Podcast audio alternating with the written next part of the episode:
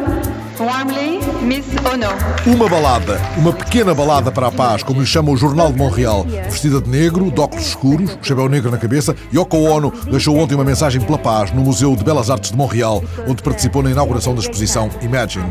Aos 72 anos, Yoko Ono foi recebida como uma star, escreve o Jornal de Montreal. Ela disse que aquele era um momento especial, como se Lennon estivesse ali de novo ao seu lado, tal como na lua de mel que passaram ali em 69. Yoko Ono disse acreditar que 99% das pessoas querem a paz e pediu aos que a escutavam: continuem a dançar. Um hotel muito original, revelado no jornal eletrónico infobuy.com, que soube dele numa reportagem do Sun.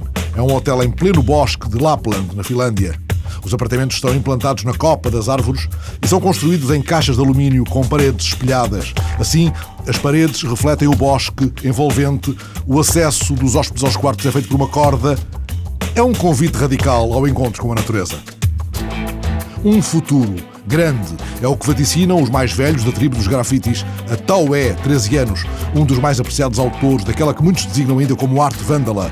É ele que surge na foto da edição eletrónica do West France, pintando a fachada de um muro nas ruínas de uma antiga padaria, postas agora à disposição da tribo pela Câmara de Nantes. O jornal mergulha um pouco mais neste mundo de vândalos às portas dos museus, a propósito da exposição do Grand Palais, que exibe em Paris 300 obras da arte urbana polémica e efêmera. Taué, o miúdo talentoso, não larga entretanto a máquina fotográfica. Ele pinta e vai registando na internet a ousadia dos seus traços. Antes de um dia conquistar um museu, escreve Marc Penec na edição online do West France.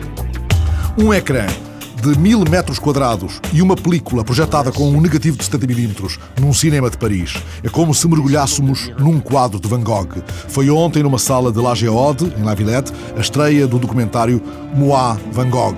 Como explica a edição eletrónica de El País, os espectadores são desafiados por três personagens, uma conservadora de arte, um realizador e o próprio Van Gogh, a mergulharem num período vertiginoso de 10 anos de intensa atividade de Van Gogh, durante os quais o pintor genial produziu mais de 700 quadros. Comprenez-moi, j'étais sur cette terre pour peindre, pour peindre jusqu'au bout.